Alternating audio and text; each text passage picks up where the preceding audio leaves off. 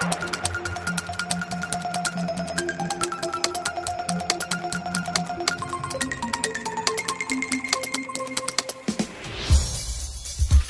the next door guy, right? Which makes you the girl next door. I need a partner for my dance class. If I make you a drink, you come into my room and hustle with me. If you fix me a drink, I'll come in and clean your bathroom.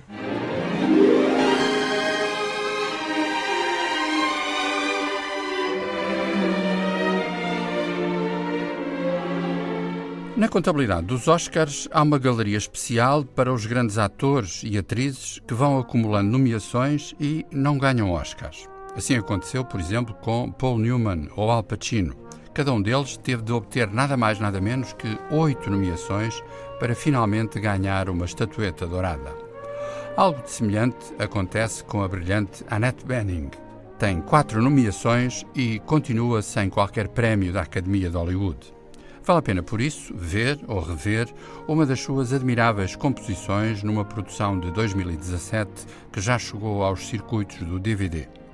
Curiosamente, trata-se de um filme em que a personagem interpretada por Benning é também uma atriz, Gloria Graham, um dos nomes lendários da Idade de Ouro de Hollywood, falecida em 1981, vítima de cancro, contava 57 anos.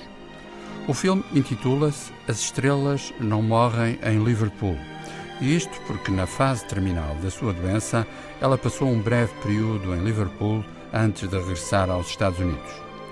Com a realização de Paul McGuigan, o filme narra os dias breves do reencontro de Graham com Peter Turner, um namorado da juventude. O argumento baseia-se, aliás, num livro de memórias do próprio Peter Turner.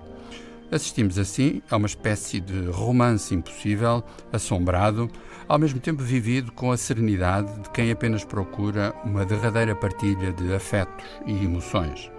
Annette Bening é brilhante na composição desse misto de desencanto e alegria da sua personagem, mas importa não esquecer que no papel de Peter Turner, Jamie Bell é também impecável.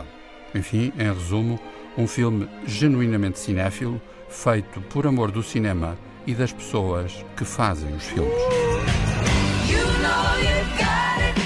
Has anyone ever told you you look like Lauren Bacall when you smoke? Yeah, Humphrey Bogart.